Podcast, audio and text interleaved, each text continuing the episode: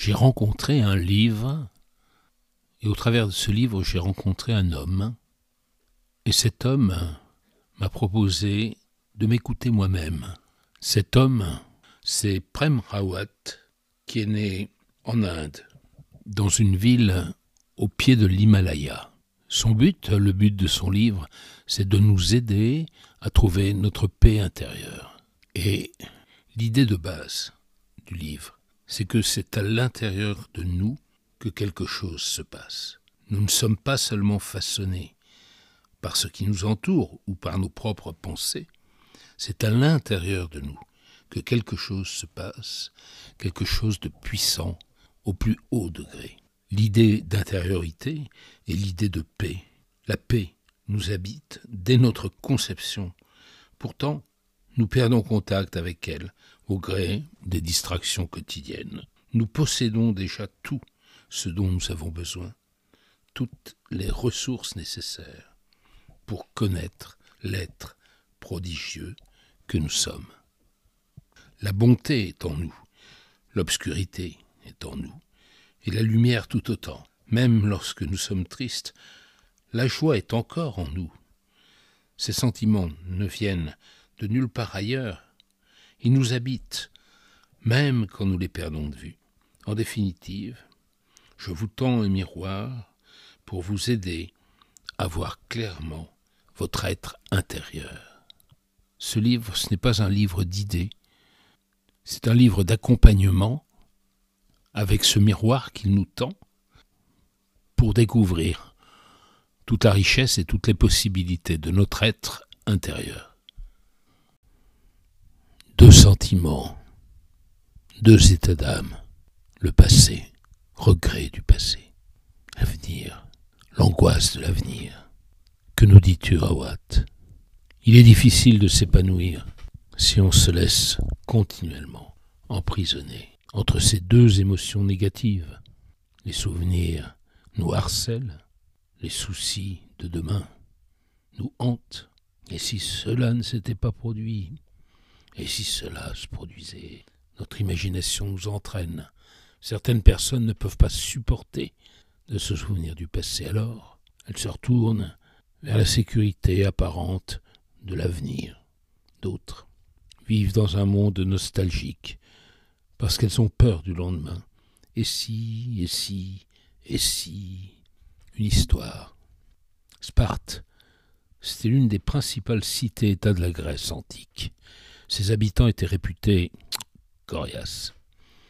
Après avoir envahi le sud de la Grèce et pris d'autres villes importantes, le roi Philippe II de Macédoine tourna son attention vers Sparte, il leur envoyant un message leur demandant s'ils devaient venir en amis ou en ennemis.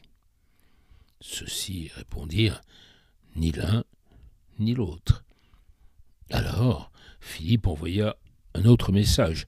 Je vous conseille de vous soumettre sans plus tarder, car si je fais entrer mon armée dans votre pays, je détruirai vos fermes, je tuerai votre peuple et raserai votre ville. Les Spartiates répondirent par un seul mot si. Et Philippe ne tenta jamais de conquérir Sparte. Et si, et si, et si. Sur ce point, nous devrions peut-être adopter leur méthode et remettre en question ce qui nous fait peur. Notre vie est trop souvent façonnée par l'imagination négative et les projections. Projections.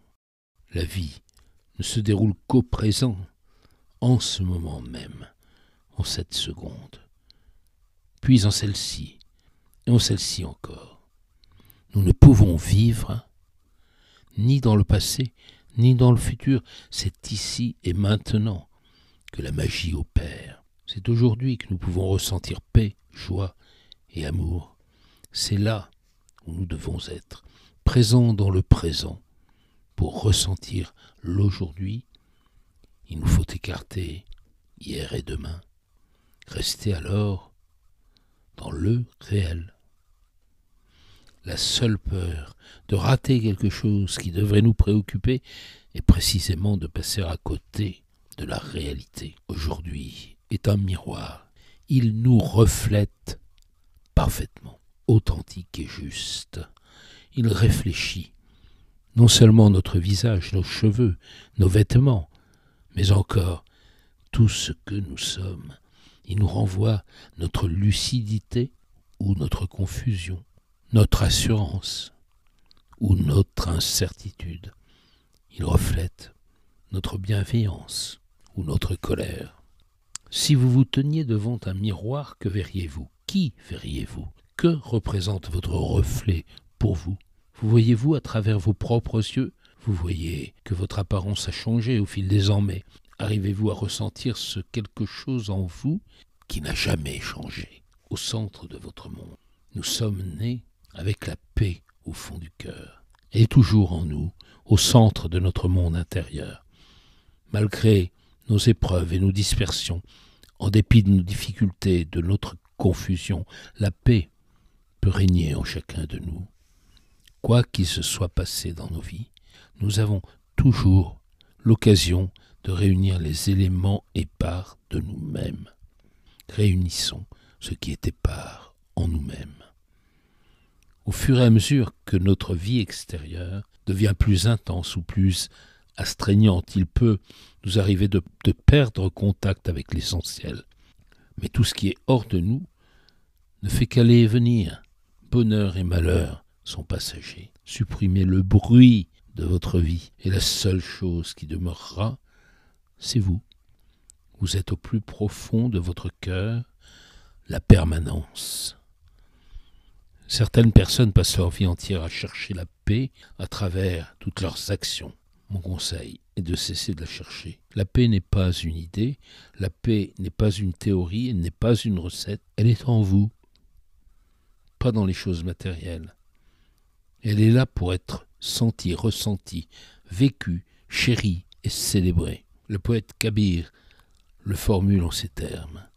Calmez votre esprit, calmez vos sens, calmez votre corps, puis, quand tout en vous est serein, ne faites rien. Dans cet état, la vérité se révélera à vous. Le processus pour atteindre la connaissance de soi et révéler la paix intérieure est simple, mais pas toujours facile. Certains gagnent en lucidité en un instant, d'autres s'y efforcent tout au long de leur vie. Vous voyez que votre apparence a changé au fil des ans, mais arrivez-vous à ressentir ce quelque chose en vous qui n'a jamais changé?